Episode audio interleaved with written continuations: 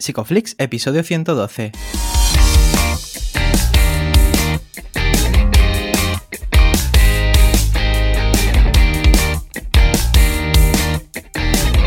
Bienvenidos a Psicoflix, un espacio de psicólogos para psicólogos, un podcast donde entre todos buscamos ser cada vez mejores profesionales de la psicología. Aquí hablamos de todas las estrategias, técnicas y noticias de la psicología contemporánea, pero siempre con la evidencia científica que nos gusta defender. Hoy estamos grabando el episodio del 3 de junio y estamos emitiendo nuestro episodio número 112, en el que vamos a hablar de cómo mejorar los resultados en psicoterapia. Pero antes, recordaros que en psicoflix.com podéis registraros y estar al día de todas nuestras novedades. Bienvenidos al podcast, yo soy Ye, muchas gracias por estar aquí, muchas gracias por suscribiros a la, plataforma de audio donde estáis escuchando esto ahora mismo. Y bueno, muchas gracias Darío que, que me acompaña siempre cada semana. ¿Qué tal Darío? ¿Qué tal, Jeff? Bueno, gracias a ti también por existir en general. es mutuo. Hoy eh, estaba, estaba echando una un poco vista atrás y, ya hace un año que empezamos con esto de, lanzar cursos desde Psicoflix. acabo de dedicar ahora y coincide también con otro lanzamiento que además eh, protagonizado por el invitado de hoy. Tenemos curso con Alberto Jimeno el 6 de junio. Eh, donde vamos a mejorar los resultados en terapia. Eh, bueno, el curso una maravilla, lo, que he visto hasta ahora, porque todavía me queda, y el podcast de hoy va a ir sobre esa, ese girito, ¿no? ese, ese tema. Aún así, como siempre, me gusta que des tú ese, esa intro, así que ¿quién tenemos por aquí? pues mira, para redondear el episodio y el curso también tenemos a Alberto Jimeno, que él es psicólogo especialista en psicología clínica, es máster en terapias contextuales, es investigador, docente y muchos también le conocéis por su obra de eh, Mejorando los resultados en psicoterapia, principios terapéuticos basados en la evidencia. Bienvenido, Alberto. Hola, Bienvenido. Hola, Darío. qué gusto estar con vosotros otra vez. bueno, el, gusto es nuestro. siempre tiene. Bueno, en general tienes mucho que aportar y, viniste por ese episodio número 56. Hace tiempo de eso, ¿eh? Ha, llovido. sí, ha llovido, ha llovido. Y hoy. Y hoy estamos otra vez por aquí. Como siempre, dejaremos un enlace a, ese episodio. Pero si hay alguien que aún no te conozca, eh, y aunque ella, como siempre, lo hace muy bien, ¿cómo podría presentarte? Yo sé que esto siempre es complicado. Pues mira, me voy a presentar como un, gallego de, origen emigrado a, Asturias que, hizo el, bueno, me vine aquí a Gijón en concreto para hacer el PIR, evidentemente habiendo estudiado antes eh, psicología y después de estar, por cierto, unos años dedicándome a otras cosas que no tenían nada que ver con la psicología, eh, hasta que me di cuenta que necesitaba darle un poco de sentido a, a mi vida profesional y que, bueno, desde que acabé el PIR en 2015 al poco tiempo, eh, a principios de 2016, pues empecé a trabajar por mi cuenta como, como psicólogo clínico en, consulta privada, que en algunos momentos pues lo he eh, simultaneado con trabajar eh, algunas temporadas en, la, en servicios de, atención pública también, y últimamente desarrollando un poco más la faceta de, de formador o, docente, o no sé muy bien cómo llamarle, que me apasiona también. Bueno, además se te da muy bien. Ya, ha comentado Darío, ¿no? Que, tenemos el, curso contigo y por lo que hemos visto, pues tiene, tiene muy buena pinta. Y yo te quería preguntar también un poco por esto, ¿no, Alberto? Porque has recogido mucha experiencia a lo largo de estos últimos años también trabajando en la pública y también en la privada. Y imagino que de ahí surge el hecho de hacer este libro, ¿no? ¿Cómo, cómo se te ocurre eh, hacer este libro? Pues el libro se me ocurre eh, por mi extrema necesidad de aprovechar cualquier trabajo que hago y, esto inicialmente era un curso que me habían propuesto hacer aquí, en un centro de, una compañera, de una psicóloga clínica, que organizó un ciclo de, formaciones y me dijo, bueno, hazme un curso de 12 horas de factores comunes. Que yo encantado al principio, aunque luego me, sentí un poco perdido, no sabía muy bien cómo dedicar 12 horas enteras a factores comunes. Pero bueno, al final fui sacando cosas y le fui encontrando sentido. Trazando un hilo conductor. Y al final ese curso no salió, no, hubo suficiente gente apuntada y no se llevó a cabo. Como le había dedicado mucho tiempo, dije, yo tengo que hacer algo con esto y, sacarle provecho. Y me pareció que eran cosas que en español y en, nuestro contexto no, no, se había escrito prácticamente nada de ello, aunque en otros, en otros sitios sí, sobre todo en inglés, y que podía tener sentido, eh, darle una forma de libro.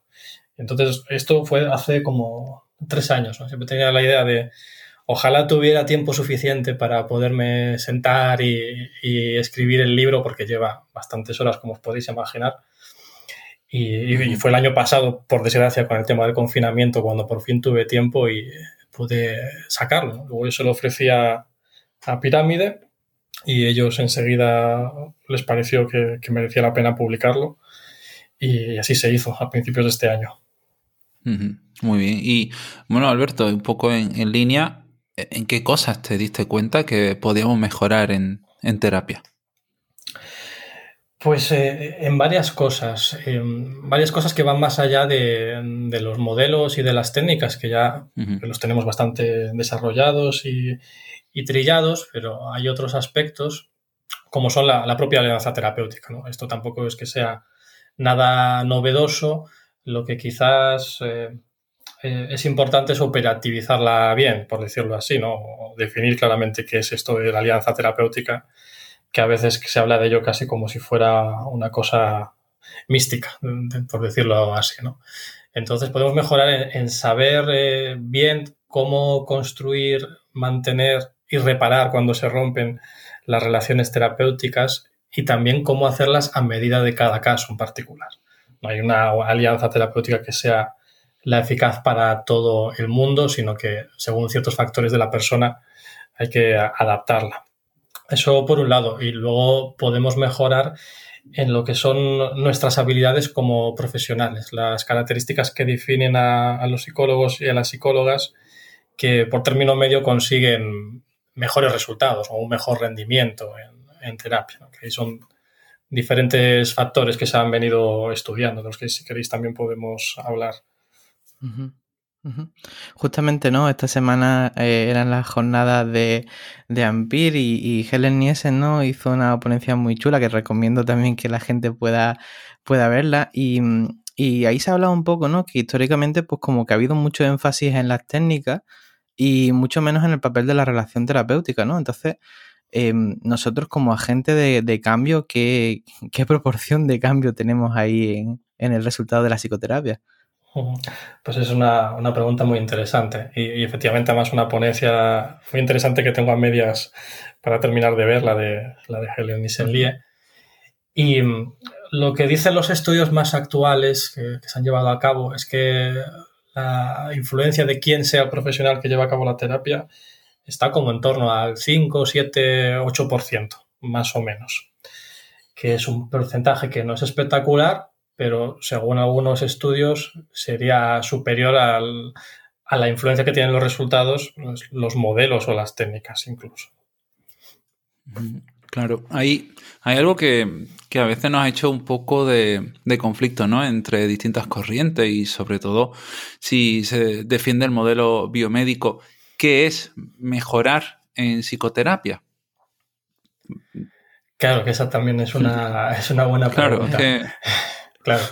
El, enfoque desde el que lo trato yo, bueno, es el que se utiliza generalmente en, la literatura y en la investigación en psicoterapia, que también es discutible, por, supuesto, porque normalmente está basado pues, en, los cambios medidos con cuestionarios que muchas veces se basan meramente en la reducción de, de psicopatología o de síntomas. Claro cuando sabemos que muchos tratamientos, por decir casi todos los eficaces, no se centran tanto en el síntoma como en la calidad de vida o otras variables. Y luego incluso hay algún estudio más de tipo cualitativo en el que se le pregunta a personas que han pasado por terapias exitosas qué, fue para ellos un buen resultado de la terapia y generalmente las personas no dicen pues que tengo menos síntomas o que tengo menos ansiedad o que tengo menos depresión sino que hablan de conceptos que luego también habría que aclarar, como sentir que han crecido personalmente o que han sido capaces de desarrollar formas más eh, eficaces de afrontar sus dificultades, por ejemplo. Claro, eh, esto es también interesante, ¿no? Porque al final esos objetivos se, se diseñan con la persona y tú haces hincapié en, la personalización, al cual algo que yo, por supuesto, también apoyo, eh, porque yo recuerdo la carrera, ¿no? Y que se hablaba tanto de que sí, el protocolo para este tipo de casos y tal, y luego en la vida real te das cuenta de que esto no, no es así, pero eh, quería hacerte esta pregunta en concreto, ¿por qué personalizar la, terapia? Porque es, lo propio de, la psicología. Antes mencionabas el modelo médico, es que yo no, concibo una terapia que no sea personalizada. Y creo que en, general la mayoría de los grandes modelos, en cierto sentido, cuando hablan de la formulación de caso, tratan de, incidir en, la personalización del mismo. Y es importante porque tratamos eso con personas, no tratamos con trastornos ni con etiquetas diagnósticas. Y si diseñamos una intervención solo basándonos en un factor tan limitado y cuestionado como un trastorno o una supuesta enfermedad, nos estamos perdiendo la persona, sus circunstancias, el contexto, que ya sabéis que es fundamental para nuestro trabajo. Los objetivos también, eh, o sea, establecer objetivos parece algo sencillo, pero considero que no lo es. Y quería preguntarte sobre cómo, eh, adaptándote a la, persona de delante, puedes ir dibujando estos objetivos que a lo mejor no son los que se establecen en una primera instancia. Sí, es es un, también un tema muy discutible, ¿no? Al final, ¿quién marca los objetivos? ¿no? qué tipo de objetivos. El profesional, desde su supuesta posición de, saber experto, o, la persona que también es de alguna manera experta en su vida. Lo, que está claro es que los, objetivos tienen que ser eh, negociados, siempre tienen que ser consensuados. Nosotros, evidentemente, no podemos aceptar cualquier objetivo, los que entren dentro de nuestra competencia, la ética, la evidencia pero sí que merece la pena que, exploremos y que veamos que estamos trabajando en la misma dirección con la persona.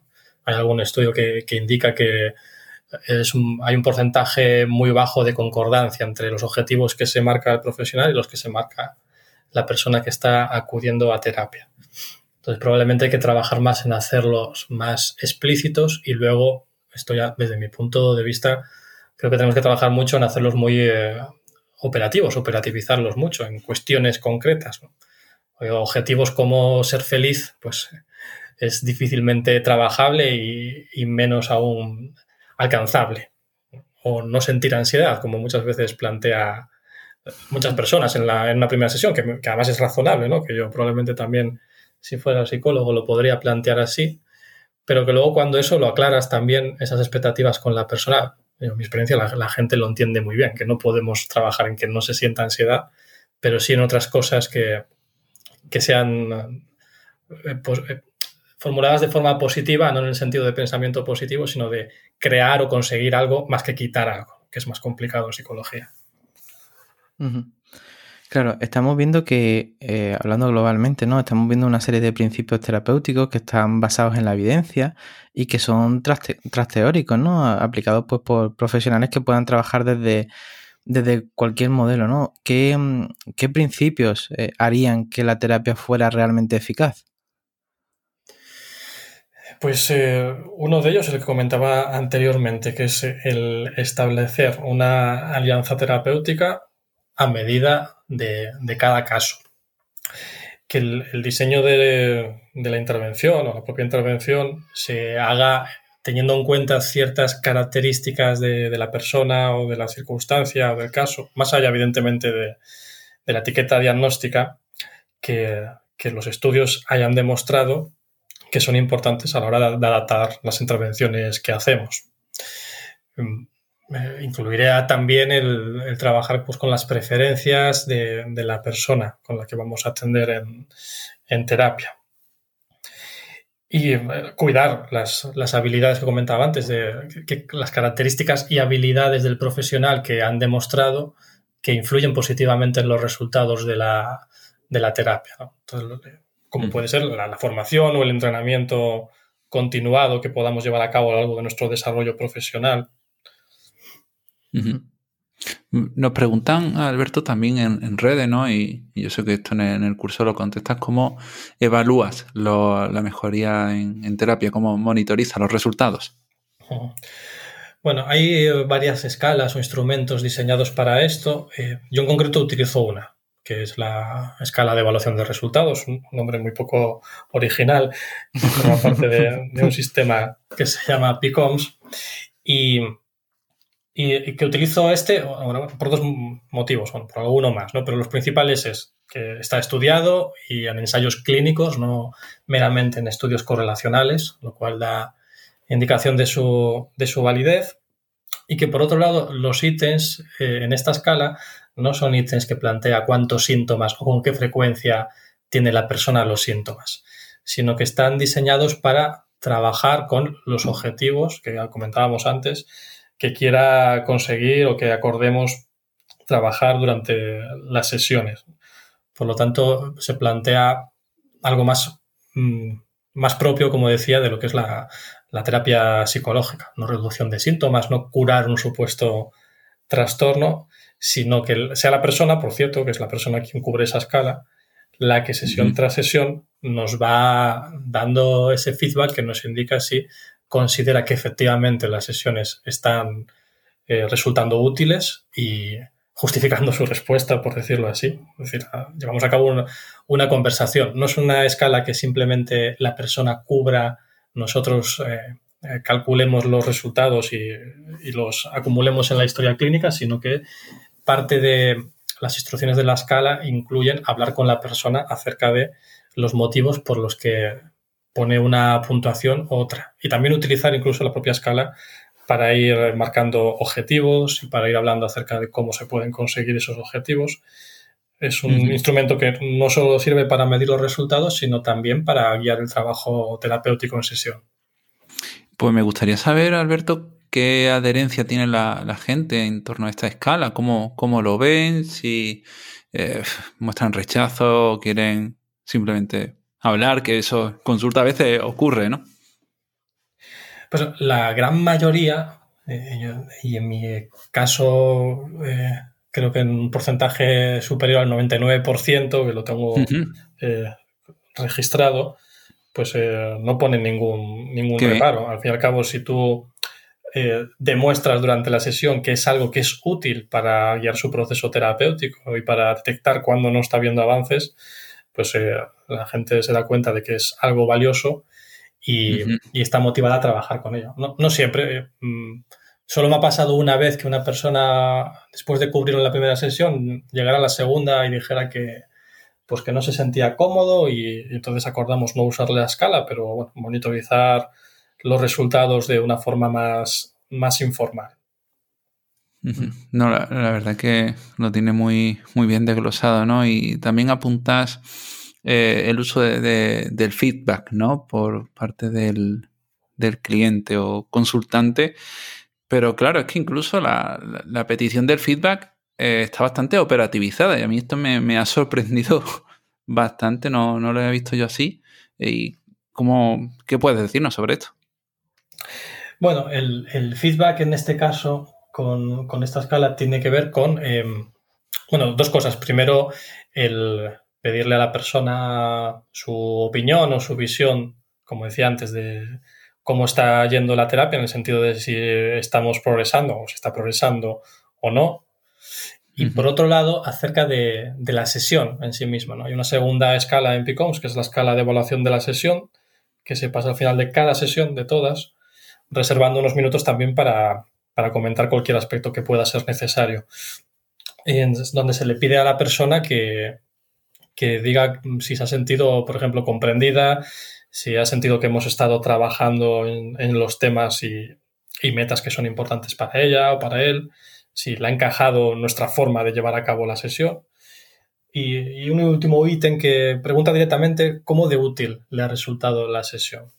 Que muchas veces la gente pregunta si no influye aquí demasiado la deseabilidad social, porque al fin y al cabo es algo que le estás pidiendo cubrir delante de ti. Y, seguro que hay una parte de deseabilidad social para muchas personas, pero también puedo decir, y así también muestran los datos, que hay no pocos casos que cuando la gente no ha encontrado utilidad en la sesión, si tú le das la oportunidad con apertura de hablar de ello, pues te, te lo dice. Y eso es una información muy valiosa que a ti te permite detectar pues, insatisfacción o, o a, lo mejor eh, una necesidad de reformular la intervención o la propia formulación del caso, hasta encontrar algo que, se ajuste a las necesidades de esa persona en particular.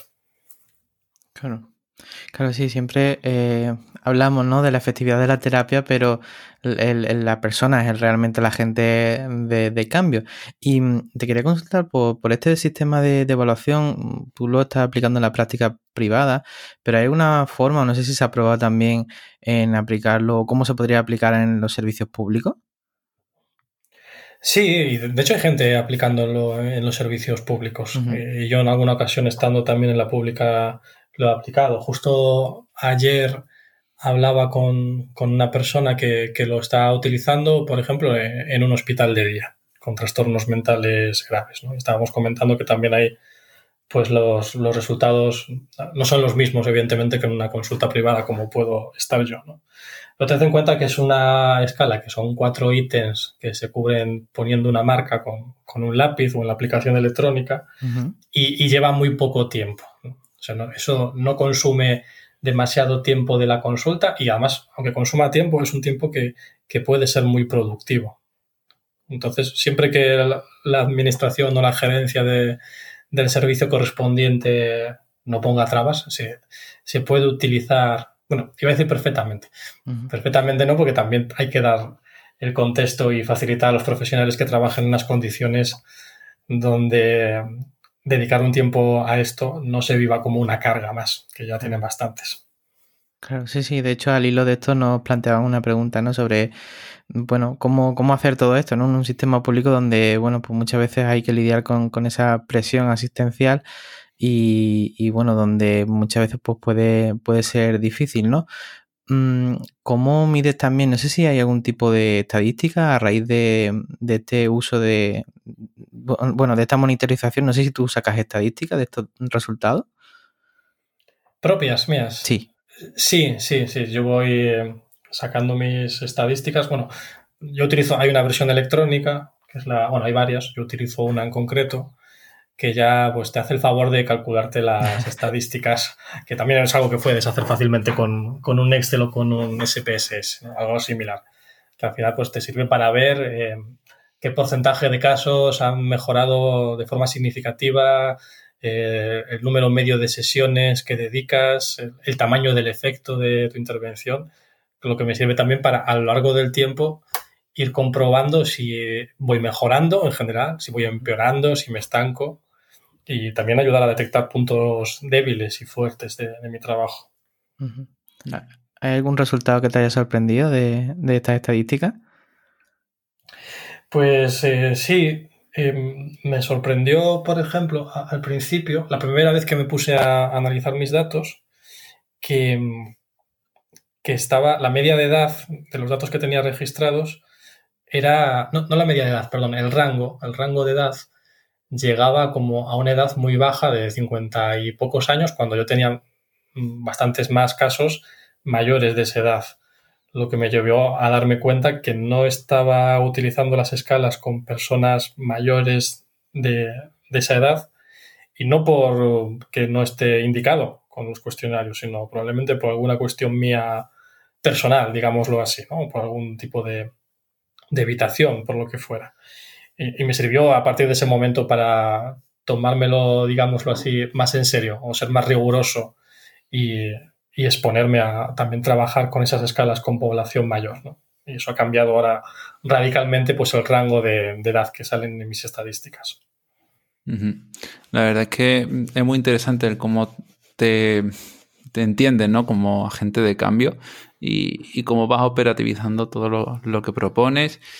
Eh, un poco en línea en cuanto a tratarse en ese sentido, ¿cómo, cómo equilibras un poco esa carga de trabajo? Eh, esto me salgo un poco del guion, pero es que me interesa mucho eh, esto que hemos ya hablado tanto en este podcast sobre el autocuidado del terapeuta, porque al final...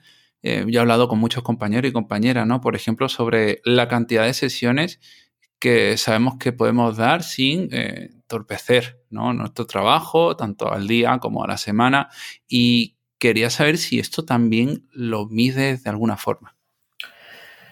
Eh, sí, eso es una asignatura pendiente mía y, creo que de muchos otros, ¿no?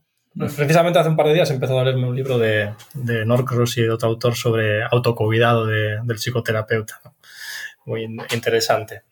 Pero se notan cosas como algo que comento en el libro y que no comente la segunda parte, la continuación que la comento ahora, pues una, una época en la que estaba trabajando por la mañana en la pública, de 8 a 3, por la tarde en la privada, de 4 a, a cuando terminase.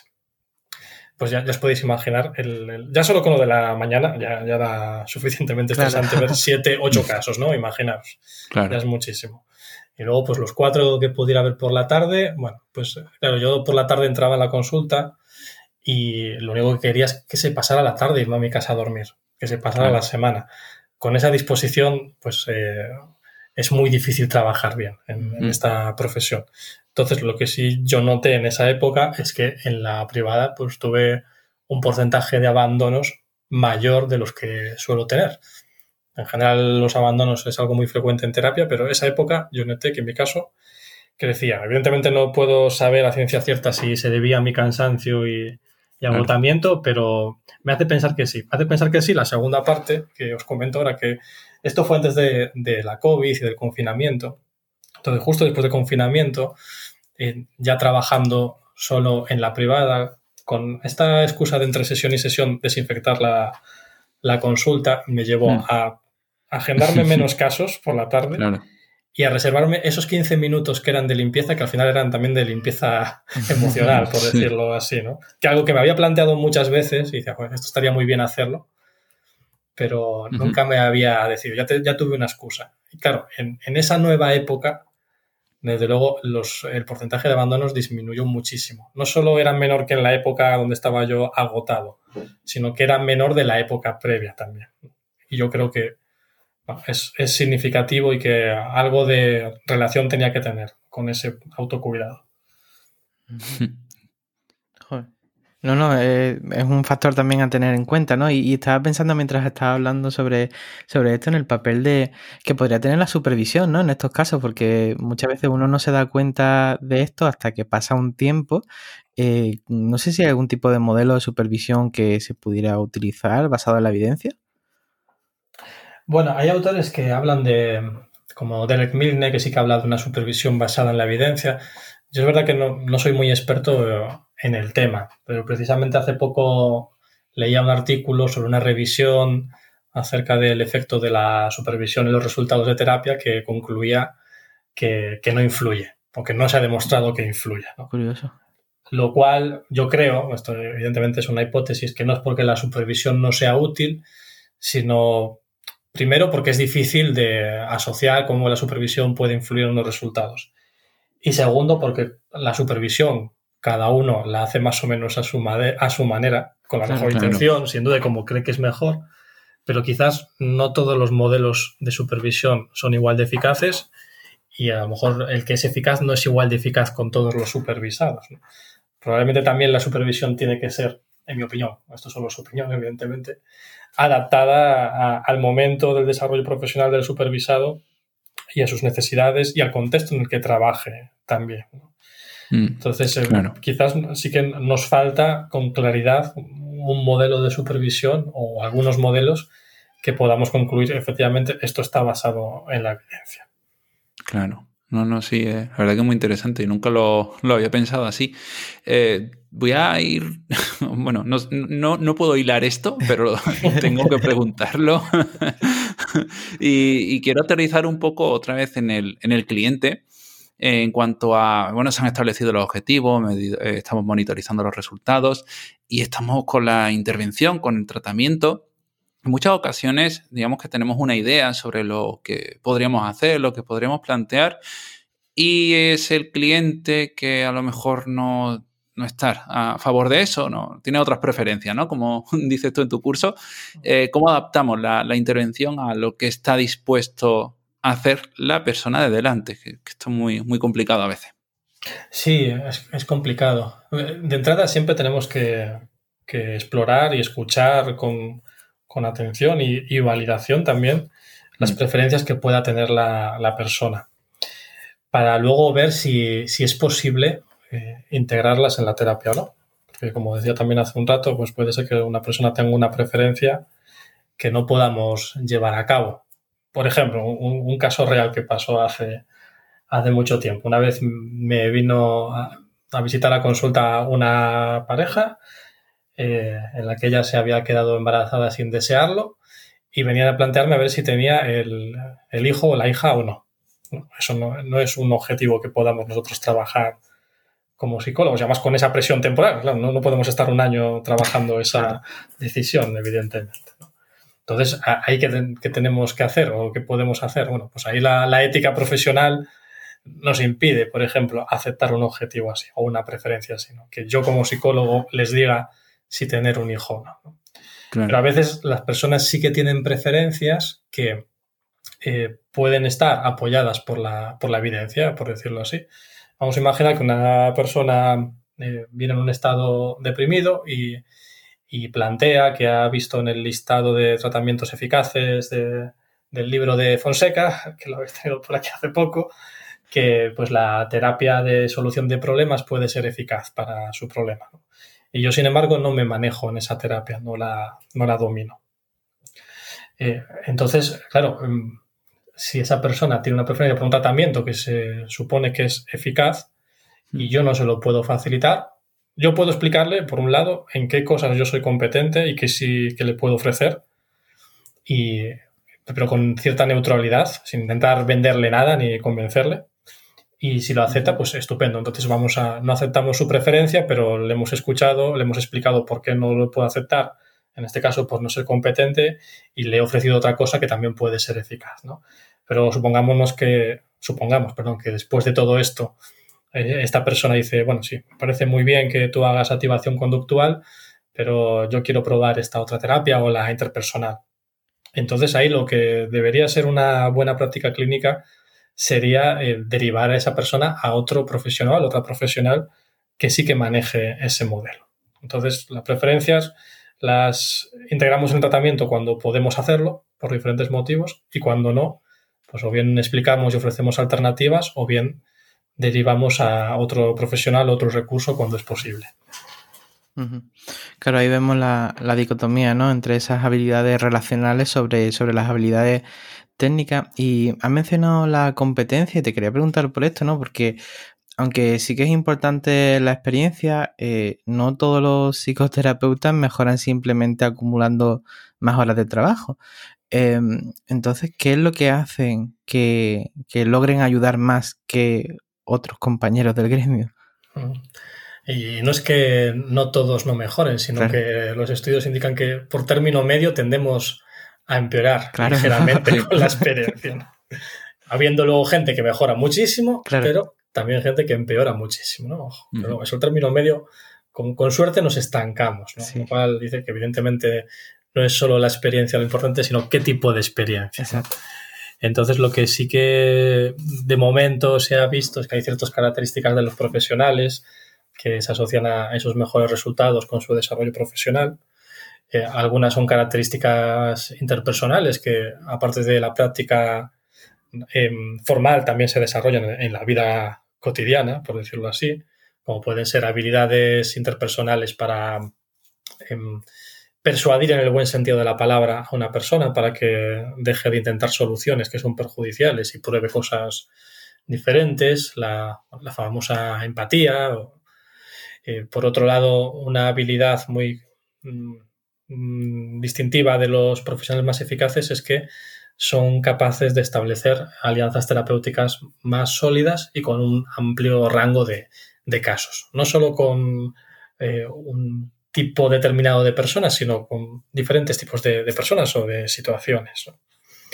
Y luego también está lo que es mi, factor favorito, si se puede decir eso, no sé si es muy científico, pero lo digo así, que es el de dudar de uno mismo como profesional, que es algo precisamente que ha estudiado eh, Nissen Lie, que mencionábamos antes, que es como uno, eh, como clínico, como psicólogo o psicóloga, cuanto más a menudo se plantea o no se plantea, tiene dudas acerca de si está siendo útil en ayudar a un caso o a varios casos determinados, pero esto lo hace con cierta compasión hacia sí mismo o hacia sí misma, es decir, a nivel personal, pues se cuida, como mencionábamos antes, eso le lleva a tener mejores resultados en, general, ¿no? O sea que el ir demasiado confiados en lo buenos que somos no nos conviene, o por lo menos así indican las investigaciones.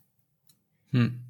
¿Qué, podemos hacer eh, ante eso? Quiero decir, es nos podemos autoevaluar cada mes en cuanto a esas debilidades que tenemos. Eh, la supervisión a lo mejor no tanto, pero sí tener como a algún compañero, alguna compañera. Eh, ¿Cómo podemos establecer un poquito estos cables trampa, ¿no? Para decir, oye, mm, párate aquí. Pues mira, has, dado en una, en una, clave muy importante. Eh, estos meses estoy dando un curso para el Servicio de, Salud de Castilla-La Mancha y precisamente en la primera sesión hablábamos de esto y, yo voy proponiendo ejercicios entre sesión y sesión eh, pues bastante reflexivos. El primero era precisamente que las personas que están participando se parasen a, pensar con qué frecuencia eh, se daban algunos de los ítems o todos los ítems que plantean como parte de la, duda profesional. Para, y luego reflexionar acerca de ello. ¿no? solo hacer un check en el cuestionario, sino párate y piensa y escríbeme algo acerca de ello, un poco forzándote a, pensar. Y eso llevaba a una segunda parte que hay de ese estudio, que es cómo afrontas luego esas dudas, que es eh, un tipo de afrontamiento que le llaman también de forma muy original afrontamiento constructivo. Y, muchas estrategias tienen que ver esto de supervisar, hablarlo con compañeros, eh, permitirte sentirte mal, este tipo de cosas. Pero en este ejercicio, pues muchos alumnos, muchas alumnas, algo que comentaban es, sí, ese afrontamiento constructivo está muy bien, lo de plantearlo con tus compañeros, pero ¿qué pasa cuando estás en un equipo en el que tú planteas que tienes dudas y la gente no te quiere ayudar o están muy quemados y pasan de ti o te transmiten la idea de que tú ya como psicólogo tienes que saberlo todo, te hacen sentir así.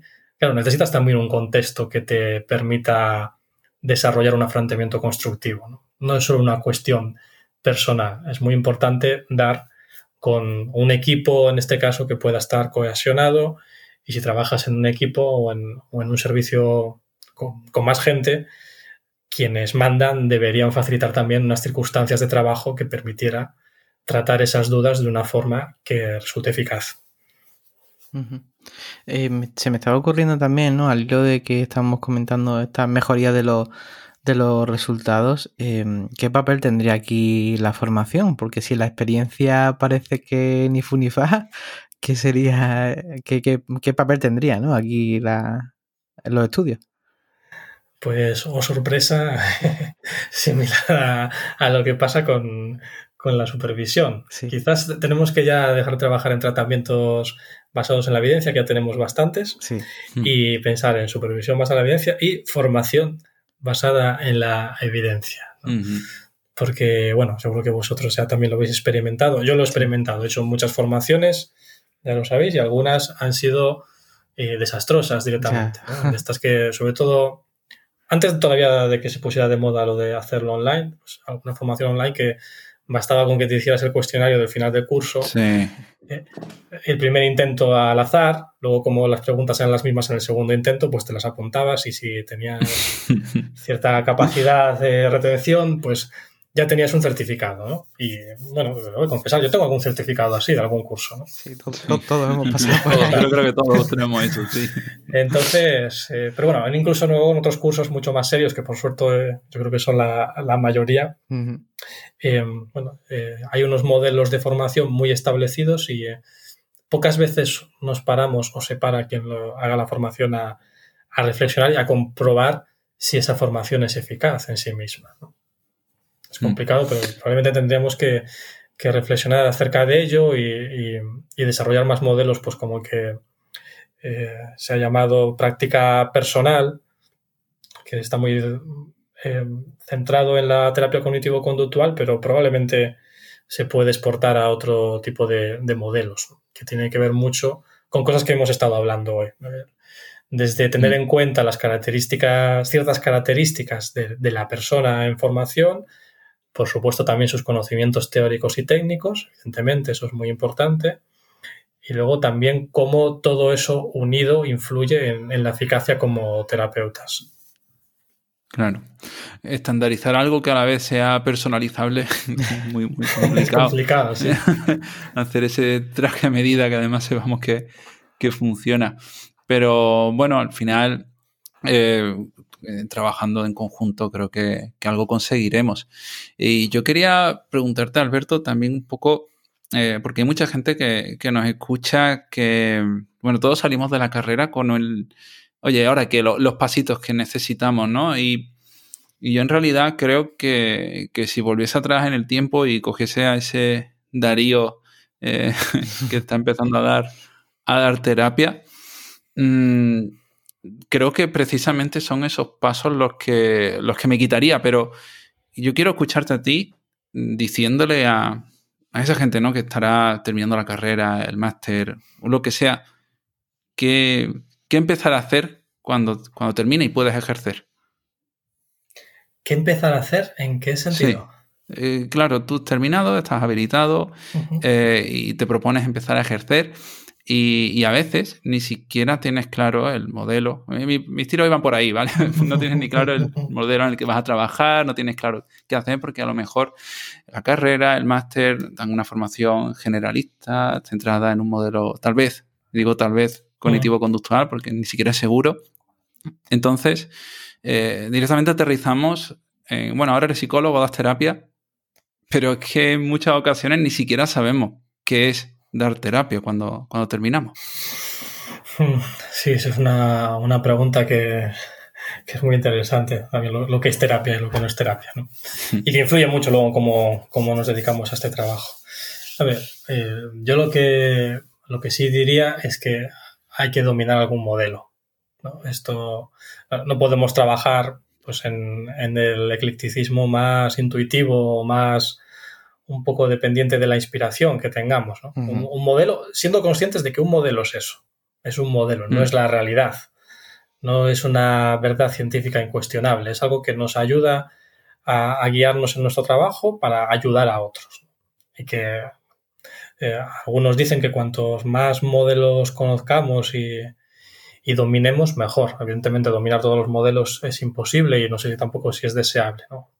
Mejor dominar uno, pero sin perder de vista que aparte del modelo, tenemos que también aprender mucho a, manejar mm, variables eh, intermodelos, variables transteóricas y transtratamiento, como es la alianza terapéutica que comentábamos, como son factores de la propia persona, factores del terapeuta de, los que estamos hablando ahora, y situaciones que se dan en, terapia. Yo creo que en la formación universitaria y algunos másteres en otras formaciones eh, y en muchos libros se centra todo mucho la, la, enseñanza en, bueno, este es el modelo, estos son los pasos que tienes que seguir y parece que si lo sigues así, pues todo va a ir bien. Y claro, cuando no tienes experiencia o suficiente formación y tú sigues los pasos y ves que no se ajustan, es lógico que acabes pensando que es que eres tú que eres mal profesional. ¿Cuántas veces pasa esto? Hablando de lo de dudar de uno mismo como profesional, en, este ejercicio que proponía el otro día en el otro curso, mucha gente decía esto. Claro, yo dudaba, me veían, ya era especialista, ya era psicóloga, veía casos, no sabía qué hacer y no lo comentaba porque pensaba que tenía que saberlo ya, porque ya había hecho mi formación. Y porque no nos preparan para ello. Parece que todo es muy fácil si sigues el modelo. Me acuerdo también como, como PIR, me acuerdo en mi primer caso, que yo llevaba en la carpeta escondido un esquema de, bueno, de un libro de terapia centrada en soluciones, que era como un esquema perfecto y súper sencillo. Y era, bueno, con esto domino cualquier caso que se me ponga por delante. Claro, la segunda pregunta, ya lo que estaba pasando en sesión no se ajustaba a ninguna parte del esquema. Que al segundo día lo tira a la papelera, porque era, no, esto no era muy, muy fácil y muy guapo para vender el libro, pero la realidad es mucho más compleja. Entonces, eh, entonces creo que es importante todo eso y estar en contacto con otros profesionales que se encuentran en circunstancias similares y a lo mejor también algo más experimentados, aunque sea de forma profesional, para hablar abiertamente de, de las inseguridades, que, de las dudas, de lo que nos cuesta todavía a a día de hoy, después de años de, mira que empecé el PIR hace 10 años, ¿no? Desde 10 años de experiencia hay muchas situaciones en terapia que me cuestan, ¿no? Y hay que ser consciente de ello. Si no somos conscientes y si no hablamos de ello, difícilmente lo podremos solucionar. No sé si he respondido o, he dado un rodeo. Un poco... está perfecto, ha ido, ha ido a la diana. Yo quería ponerte el balón para que disparara. Nada, muy bien. He marcado gol, bien. Sí, sí, sí, sí. Además, es un, es un ejercicio de, de, bastante honestidad, ¿no? Al final es la persona la que recibe, bueno, la terapia, ¿no? Y, es la que tiene que estar en el centro de, o en la diana de, de, todo el tratamiento. Y bueno, Alberto, estamos llegando ya casi al tramo final del episodio. Sí que me gustaría que, bueno, hemos mencionado algunos principios aquí en el podcast, pero sí que me gustaría que les pudiera comentar a la gente qué se va a encontrar en el curso.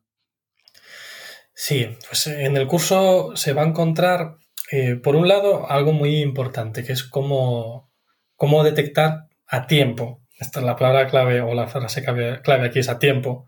Aquellos casos que están en riesgo de, suponer un fracaso, por decirlo así, aunque no me gusta mucho la, eh, la palabra fracaso en este contexto terapéutico, o porque abandonen o porque no, no avance la terapia. Porque esto, como decía, pues pasa mucho, aunque hablemos poco de ello. Entonces, las herramientas de, monitorización han demostrado que son eficaces a la hora de reducir notablemente el porcentaje de abandonos, aumentar el porcentaje de éxitos en terapia. Entonces, en el curso vemos cómo detectarlo y qué estrategias diferentes se pueden utilizar cuando nos encontramos con uno de estos casos que no está progresando. Estrategias que, bueno, a veces funcionan, muchas veces sí, otras veces no. Nunca hay certezas en este tema de, la terapia, pero que son muy útiles. Eh, veremos entonces cómo utilizar de una forma sistemática el, feedback que nos dan las personas acerca de cómo está yendo su proceso terapéutico, de lo que opinan, de lo que les puede faltar en las sesiones.